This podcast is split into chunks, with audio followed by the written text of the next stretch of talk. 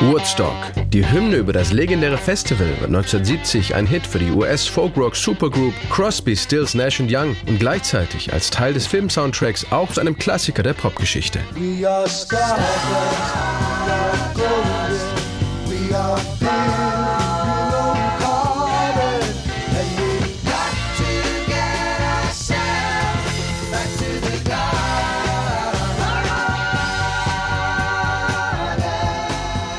Woodstock erzählt mit starken Sprachbildern von der Sehnsucht der Hippie-Bewegung nach einem friedlichen Zusammenleben. Zu dem Festival in dem kleinen Ort Woodstock im US-Bundesstaat New York kamen vom 15. bis 17. August 1969 unter dem Motto Three Days of Peace and Music über 400.000 Menschen zusammen. Der Song Woodstock stammt im Original aber gar nicht von Crosby, Stills, Nash Young, sondern von der kanadischen Singer-Songwriterin Joni Mitchell. I came upon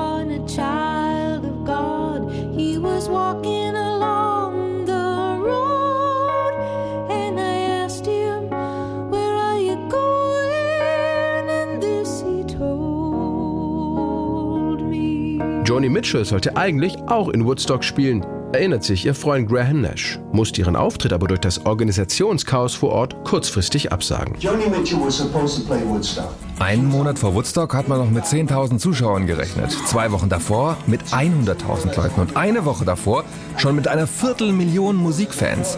Joni sollte aber am Montag nach dem Festival ihren ersten wichtigen Fernsehauftritt in der Dick Cavett Show haben. Unsere Freunde und Manager David Geffen und Elliot Roberts befürchteten, dass sie es nicht pünktlich zur TV-Show schaffen würde und deshalb spielte sie nicht in Woodstock. So Joni did not go to Woodstock. Crosby, Stills, Nash Young dagegen flogen zum Festival und sorgten mit ihrem Konzert in der Nacht von Sonntag auf Montag für eines der vielen Highlights. Es war erst ihr zweiter Auftritt als Band überhaupt.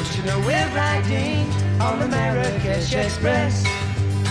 But you know we're riding on the Marrakesh Express. They're taking me to Marrakesh.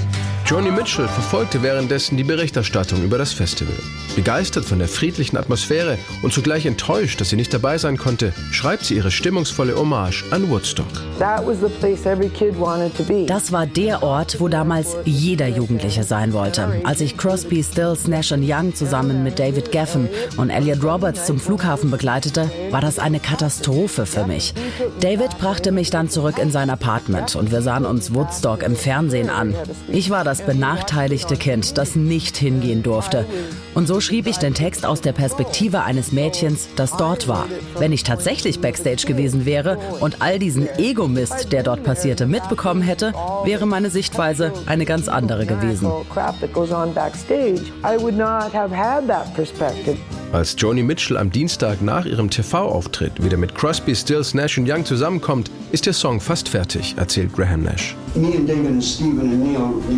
Stephen, David, Neil und ich haben ihr vorgeschwärmt, wie aufregend es war. Und das half ihr dem Song den letzten Schliff zu geben. Als sie uns Woodstock auf dem Klavier vorspielte, hatte ihr Song so eine dunkle, lila Farbe. Sehr langsam und in Moll.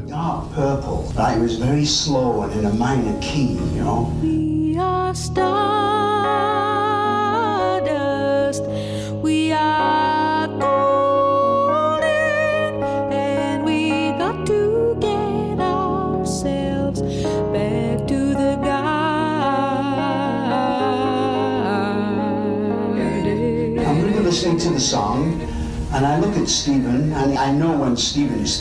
Wir haben zugehört und ich habe Steven angeschaut und ich wusste sofort, was er denkt. Als Joni fertig war, fragte er sie, können wir diesen Song haben? Würde es dir was ausmachen, wenn wir ihn ein bisschen verändern? Es war Steven, der die Strahlkraft von Woodstock erkannte und er war es auch, der aus Jonis zartem Folksong diese großartige Rockhymne machte. Das war genial. But that's the genius of Steven Stills.